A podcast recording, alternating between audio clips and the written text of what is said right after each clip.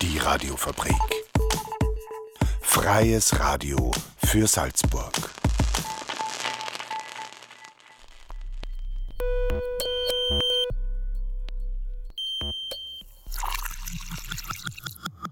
Unerhört. Der Infonahversorger auf der Radiofabrik.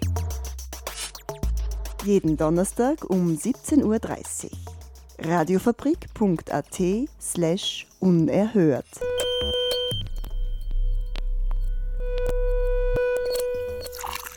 Unerhört, der Infonahversorger der Radiofabrik Salzburg, wird heute von Renate Hausenblas moderiert. Zuerst gibt es einen Beitrag über polyamore Beziehungen, eine etwas andere Form der Liebe passend zum Valentinstag. Danach bringt Domino, Dominik Schmidt einen Beitrag zu Homosexualität und kirchliche Gemeinschaft. Aber zunächst hören Sie unseren Infoblock. Unerhört. Infos. Status quo Mönchsberg Garage. Am Dienstag gab es um 11 Uhr eine Pressekonferenz der Garagengegnerinnen im Das-Kino Salzburg. Nachdem die gesammelten Unterschriften für ein Bürgerinnenbegehren 2021 von der Salzburger Hauptwahlbehörde wegen eines Formfehlers für nichtig erklärt wurden, startet nämlich nun die vierte Sammlung nach dem Motto Wir lassen uns die Mitsprache nicht stehlen. Eine Befragung von 125 Innenstadtbetrieben zeigt, dass knapp mehr als die Hälfte der Unternehmen nicht klar hinter dem Projekt stehen. Wenn Alternativen zum Auto wie öffentlicher Verkehr, Park and Ride, Shuttlebusse oder Radinfrastruktur verbessert werden, sei ein Ausbau der Garage nicht nötig. Es wird erwartet, dass sich diese Meinung auch in der vierten Umfrage deutlich zeigen werden. Mehr Infos zur Unterschriftenaktion findet man unter neinzumloch.at. Trinkwasserschule, eine Initiative von Land Salzburg. Die Trinkwasserschule ist ein Projekt für Schülerinnen und Schüler der dritten Klasse Volksschule. Trinkwasser, Wasser als Ressource und Themen wie die Salzburger Wasserversorgung stehen dabei besonders im Fokus. Denn laut UNICEF sterben weltweit mehr als 800 Kinder pro Tag, weil sie keinen Zugang zu sauberen Quellen haben. Gemeinsam mit UNICEF Österreich sollen Salzburg Schüler und Schülerinnen mit diesem Projekt einen Beitrag leisten und Kinder in Not helfen. Bei der Spendenaktion können sich Unternehmen oder Organisationen, Privatpersonen und Eltern beteiligen. Keine Nachbesetzung am Mozarteum. Für bildnerische Erziehung gibt es derzeit am Mozarteum vier Klassen: Fotografie, Malerei, Bildhauerei und Grafik. Für letztere, die Bildhauerei, soll es keine Nachbesetzung geben. Mit einer Legal Performance haben Studierende letzte Woche in der Aula des Mozarteums auf das Problem aufmerksam gemacht. Hier Stimmen über Situation am Mozarteum. Also bei unserem Department im Bereich der bildnerischen Erziehung, also der Lehramtsausbildung, sollen im Laufe der Jahre 2022 und 2023 zwei Professurenstellen umgewidmet werden. Und von Seiten der Studierenden wird eben befürchtet, dass das die Studierbarkeit und die Studienqualität beeinträchtigt. Eines Studiums, das eigentlich über sehr viele Jahre hinweg sehr qualitätvoll ist und auch im Bereich der Kunstwelt in Salzburg auch immer wieder aktiv ist. Kultur digital. Braucht das Bundesland Salzburg eine eigene digitale Kulturplattform? Um diese Frage geht es bei der Bedarfserhebung im Bundesland Salzburg vom nicht kommerziellen Community-TV-Sender FS1. Denn die Covid-Pandemie hat gezeigt, wie wichtig die digitale Verbreitung über Streaming, Online-Veranstaltungen und andere digitale Formate für Salzburgs Kulturstätten ist. Die Kulturabteilung von Stadt und Land Salzburg diskutieren daher über mögliche Angebote zur Unterstützung von digitalen Produktionen und deren Verteilung über digitale Kanäle. Eine Möglichkeit ist die Entwicklung einer digitalen Kulturplattform für Salzburg. Die Umfrage läuft noch bis Dienstag, 15. März, online auf der Website umfragefs1.tv.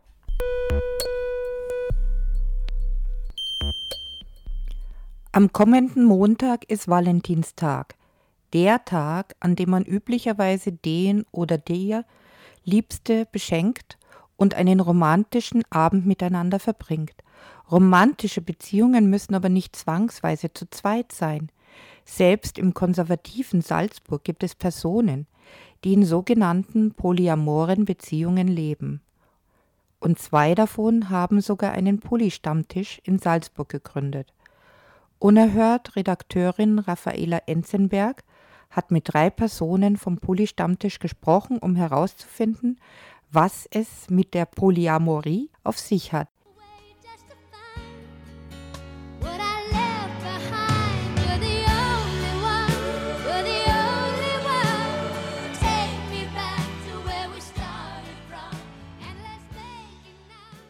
Den oder die eine zu finden. Eine romantische Vorstellung, die sich in vielen Köpfen manifestiert hat. Wer an Liebe denkt, denkt meist an Zweisamkeit. Es geht aber auch anders. Beziehungskonzepte außerhalb der Monogamie gibt es nicht erst seit gestern. Polyamorie ist ein Begriff, der erstmals 1990 auftaucht und wörtlich übersetzt viel Liebe heißt. Wer polyamor ist, hat mit mehreren Personen eine einvernehmliche, dauerhafte Liebesbeziehung, in der alle Beteiligten darüber Bescheid wissen. In Salzburg gibt es seit Oktober 2019 erstmals einen Poly-Stammtisch zum Austauschen. Das ist ein Stammtisch für polyamore Personen oder solche, die sich für Alternativen zur Monogamie interessieren. Einer der Gründer des Poly-Stammtisches Salzburg ist Daniel. Er führt mit Ellie seit ein paar Jahren genauso eine Beziehung. Die beiden Mathematiker, die ursprünglich aus Graz und Oberösterreich kommen, erzählen ihre Geschichte. Vor neun Jahren, das ist schon ziemlich lang her, haben wir gestartet in einer ganz klassisch monogamen Beziehung. Wir haben damals beide noch überhaupt nichts mit diesem Konzept der Polyamorie am Hut gehabt. Und ich glaube, ohne jemals darüber nachgedacht zu haben, sind wir einfach in eine monogame Beziehung gegangen, weil das ist halt, wie eine Beziehung ist. Und das war dann auch relativ lange so. Und vor ungefähr fünf Jahren hat es dann den Anstoß gegeben, dass wir uns einmal damit auseinandersetzen, ob das jetzt eigentlich für uns wichtig ist, dass wir immer nur Sachen zu zweit machen und uns immer nur auf uns konzentrieren. Und das hat dann mehrere Monate der Reflexion und des immer wieder drüber Redens gedauert, bis wir dann draufkommen, dass es eben nicht wichtig ist für uns, dass wir jetzt nur einander lieben und nur miteinander bestimmte Sachen machen, sondern dass wir uns auch sehr gut vorstellen könnten, das mit anderen Menschen zu machen. Genau, und das hat dann, also das war dann wirklich ein sehr langer Prozess und also ich würde sagen, dass es, keine Ahnung, ein, zwei Jahre gedauert hat, bis wir dann wirklich gesagt haben, okay, wir sind Polyamor. Wie war das dann für euch, wie ihr euch in andere verliebt habt? Zweifelt man da nicht zuerst mal an der eigenen Beziehung oder wie hat sich das für euch angefühlt? Na. also, ähm, das war irgendwie nie ein Thema, dass es sich für die, für die Beziehung, die jetzt mit der Ellie habe, irgendwie anders angefühlt hätte, sondern es war man hat sich halt langsam vorgetastet und geschaut, wie passiert das, wie entwickelt sich das, passt es wohl für die andere Person, für die anderen Personen, die noch irgendwie involviert sind. Und so hat sich das weiterentwickelt. Also ich würde dazu auch sagen, dieses Gefühl der Liebe fühlt sich bei jedem gleich an, aber es gibt halt verschiedene andere Gefühle, die dazukommen, die dann vielleicht unterschiedlich ausgeprägt sind. Also um jetzt ein konkretes Beispiel zu nennen, mit dem Daniel fühlt sich jetzt extrem vertraut an und mir ist komplett klar, ganz egal was passiert, ich kann immer zum Daniel gehen und er wird immer für mich da sein und wir werden irgendwie gemeinsam an der Lösung für das Problem äh, quasi, ja, wir werden da gemeinsam dran arbeiten. Und dahingehend ist dann zum Beispiel jetzt mit einer neuen Beziehung ist dann irgendwie dieses, keine Ahnung, dieses prickelnde, aufregende, man lernt sich neu kennen. Also dieses Grundgefühl ist schon das gleiche, aber diese, keine Ahnung, die feinen Nuancen sind dann doch wieder irgendwie anders.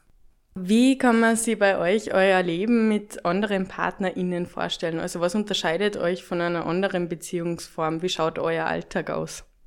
Ich glaube, das ganz wesentliche Unterschiedliche ist, dass in einer klassischen monogamen Beziehung wird einfach davon ausgegangen, dass man die Zeit immer miteinander verbringt. Und das ist bei uns aber nicht so. Wir müssen oder wir wollen dezidiert uns füreinander Zeit nehmen.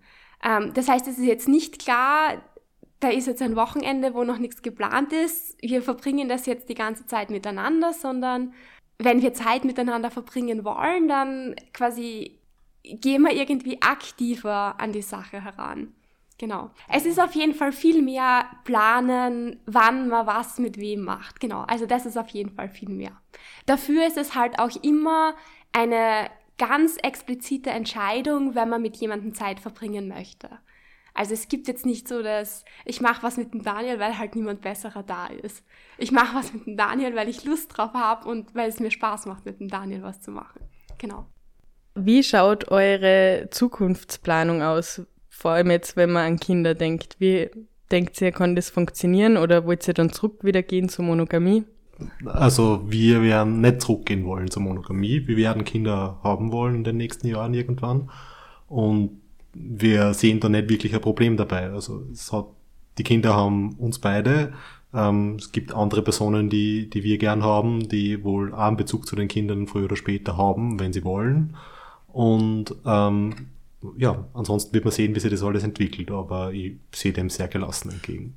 Also in meiner Traumvorstellung habe ich dann irgendwann einmal ähm, Kinder oder ein Kind und wenn dann, dann Daniel und ich komplett fertig sind, dann kann ich es meinem anderen Freund geben und der kümmert sich dann einmal drum und ähm, ich kann mich dann hinlegen und schlafen. Also in, in meiner Vorstellung ist das äh, ein Pluspunkt, wenn man in einem polyamoren Beziehungskonzept ist, weil man dann halt irgendwie ähm, potenziell mehrere Leute hat, die sich um das Kind kümmern können.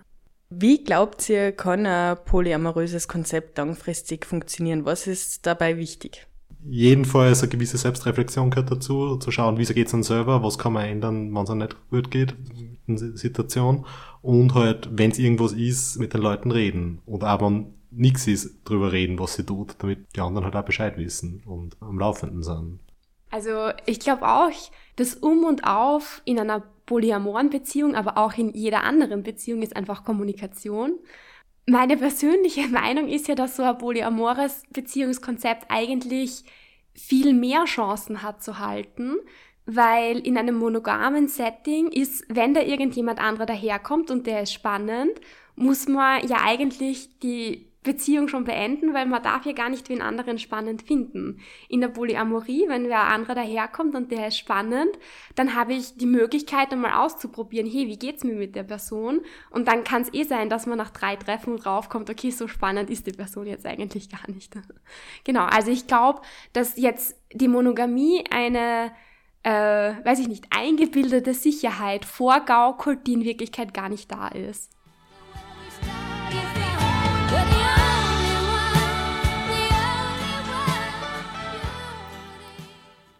Unerhört Redakteurin Raffaela Enzenberg im Gespräch mit Ellie und Daniel vom Pulli Stammtisch Salzburg. Raffaela Enzenberg hat auch mit Elena gesprochen. Sie ist die zweite Gründerin des Pulli Stammtisches Salzburg. Elena ist Kunststudentin und kommt ursprünglich aus Graz. Auch sie hat sich zu einem intimen Interview mit Unerhört Redakteurin Raffaela Enzenberg bereit erklärt.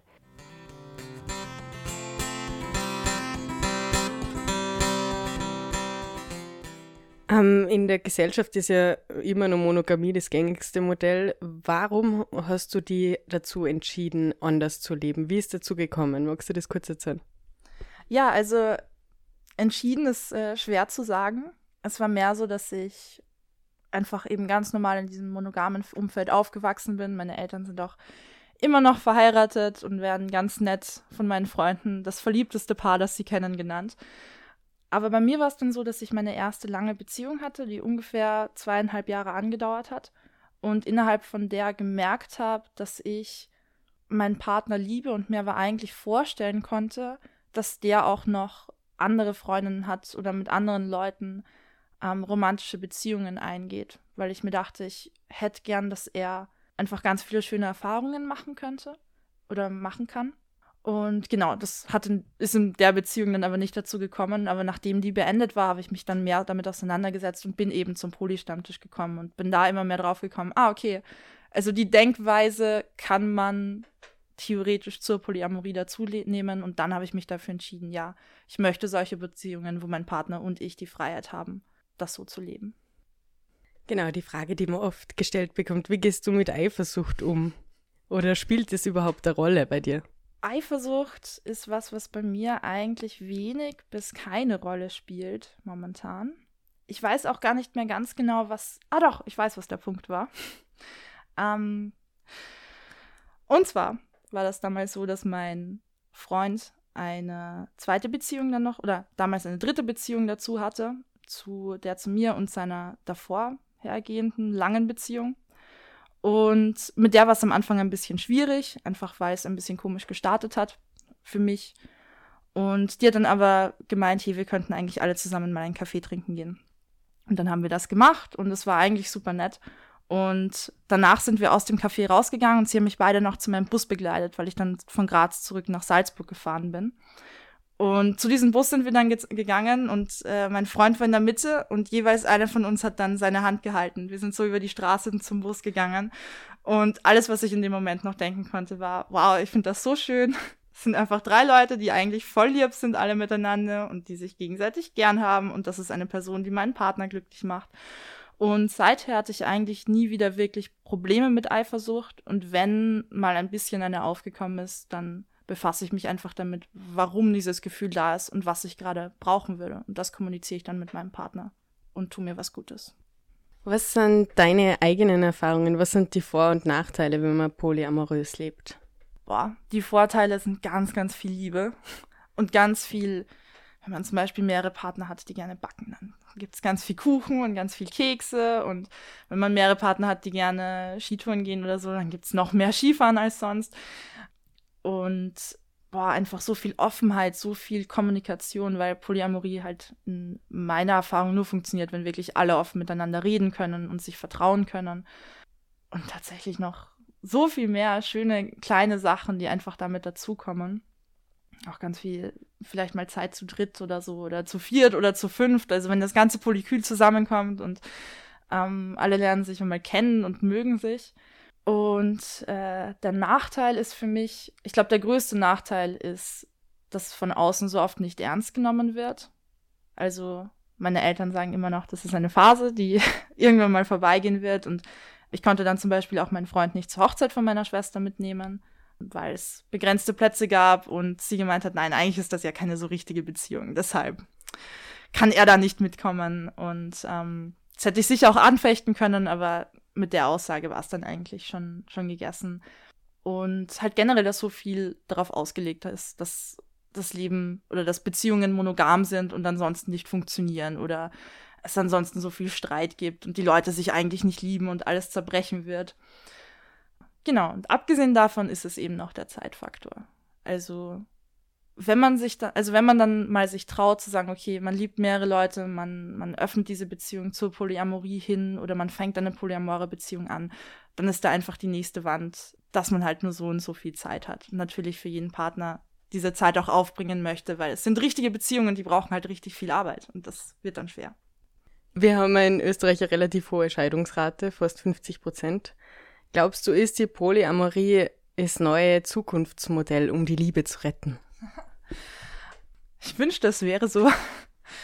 Aber ich glaube, das richtige Modell ist von der Person, es ist von den Personen selbst abhängig. Und äh, ich glaube, es gibt einfach manche Leute, die viel besser mit Polyamorie können und manche Leute, die besser mit Monogamie können.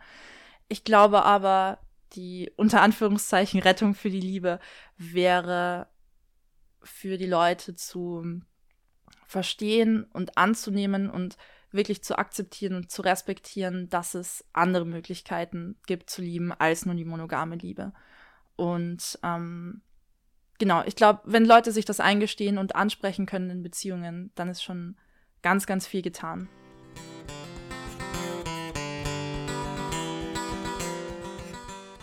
Viel getan hat sich auch in Deutschland. Die Ampelkoalition möchte in ihrem Koalitionsvertrag neben der Ehe einen neuen Familienbegriff einführen. Die Verantwortungsgemeinschaft. Sie soll es zwei oder mehr volljährigen Personen ermöglichen, rechtlich Verantwortung füreinander übernehmen zu können. Deutschland plant somit als erstes Land in Europa, das Modell der Zweierbeziehung aufzubrechen. Neben Patchwork-Familien profitieren davon auch polyamore Partnerinnenschaften. So etwas sei in Österreich noch nicht vorstellbar, aber wünschenswert, meint Elena. Davor müsste in der Gesellschaft aber zunächst ein Bewusstsein dafür da sein, dass es überhaupt Alternativen zur Zweierbeziehung gibt. An vor allem junge Leute, aber eventuell auch an ältere Leute, die, die Bitte oder den Aufruf, bevor sie in eine Beziehung gehen, sich zu überlegen, was sie eigentlich wollen und was sie sich wünschen würden.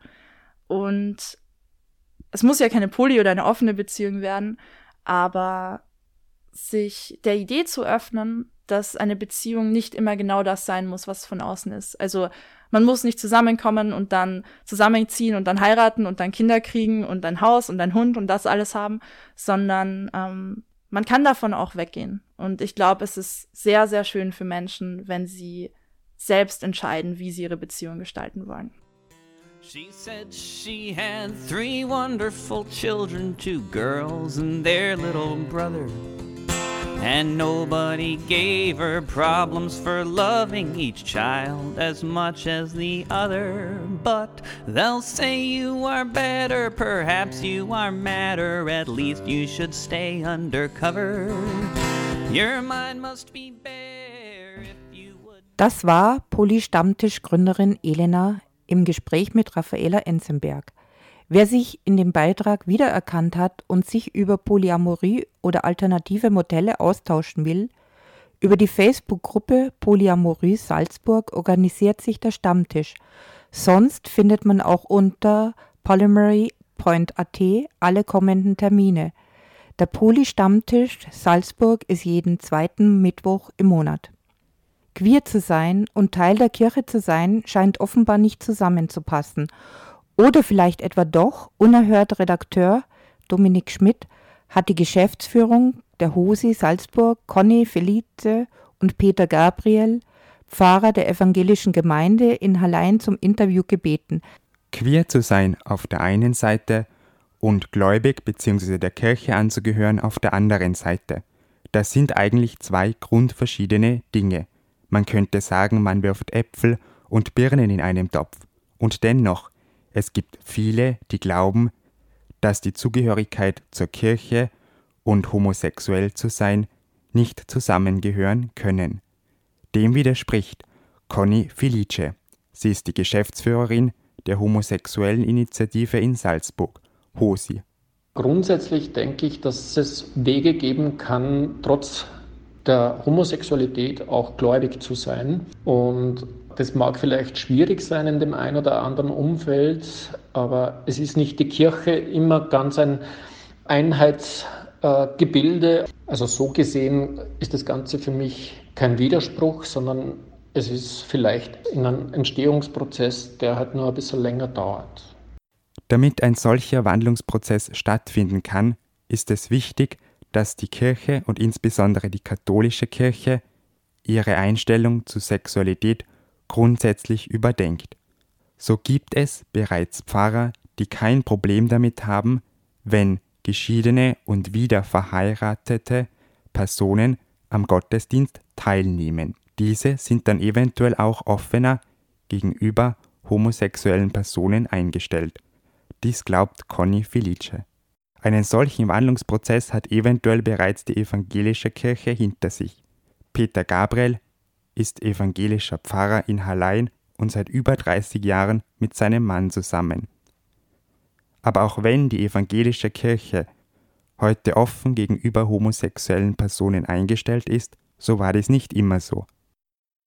In der evangelischen Kirche hat es einen ganz, ganz langen Diskussionsprozess über 30 Jahre gegeben, in dem sich dann letztlich mehrheitlich diese progressive Strömung durchgesetzt hat und gesagt hat, also es gibt eine Gleichberechtigung für homosexuelle Menschen in unserer evangelischen Kirche. Es gibt keine Diskriminierung. Das heißt, man kann eben auch Pfarrer, Pfarrerin werden. Man kann genauso in einem öffentlichen Gottesdienst die Partnerschaft segnen lassen, also Hochzeit feiern. Das war so über viele Jahre und Jahrzehnte hat sich das angebahnt.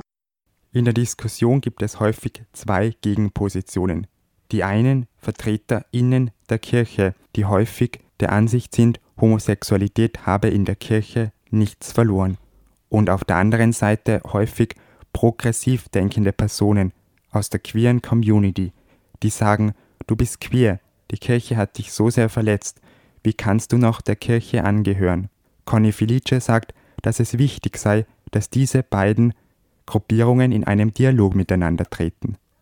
Das, was in der Vergangenheit passiert ist in den letzten Jahren, das war so ein Bing-Bong-Spielen von Vorwürfen. Wenn irgendein Vertreter der Kirche etwas zum Thema Homosexualität sagt, dann ist aus der Community sehr häufig reflexartig äh, irgendeine eine Vorwurfshaltung eben gekommen und umgekehrt. Und ich bin der Meinung, dass man möglicherweise beide erst eine Nacht drüber schlafen sollten, sozusagen, bevor man auf irgendwelche Meldungen reagiert und dann einfach versucht, im Dialog zu bleiben und nicht eine Meldung, die äh, eine Person aus diesem System gemacht hat, gleich die ganze Community, die ganze Kirche so sieht.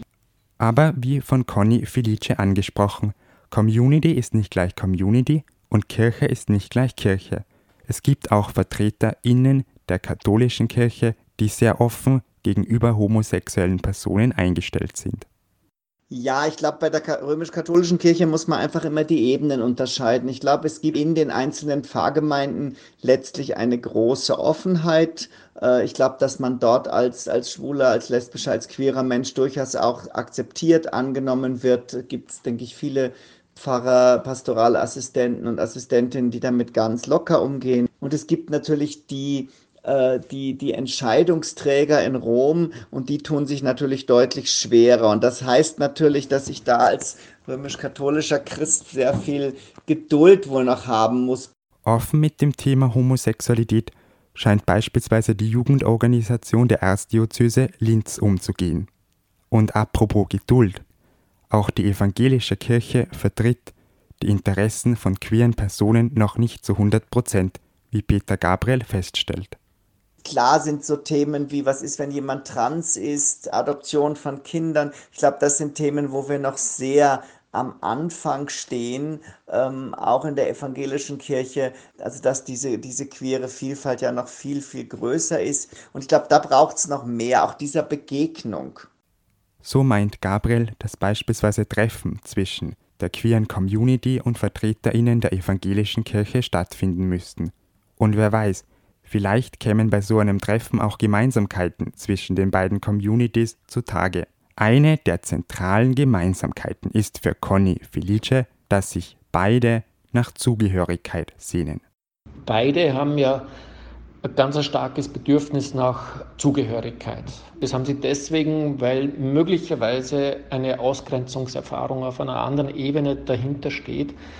Und deswegen suchen diese Menschen einfach die Zugehörigkeit. Die Communities, die kirchliche und die queere Community geben letztendlich dem Menschen da den Raum und da die Sicherheit, äh, gelingendes Leben auch wieder zu führen. Und so gesehen haben wir ja durch, durchaus etwas gemeinsam. Also Glaube und, und Homosexualität steht in keinem Widerspruch.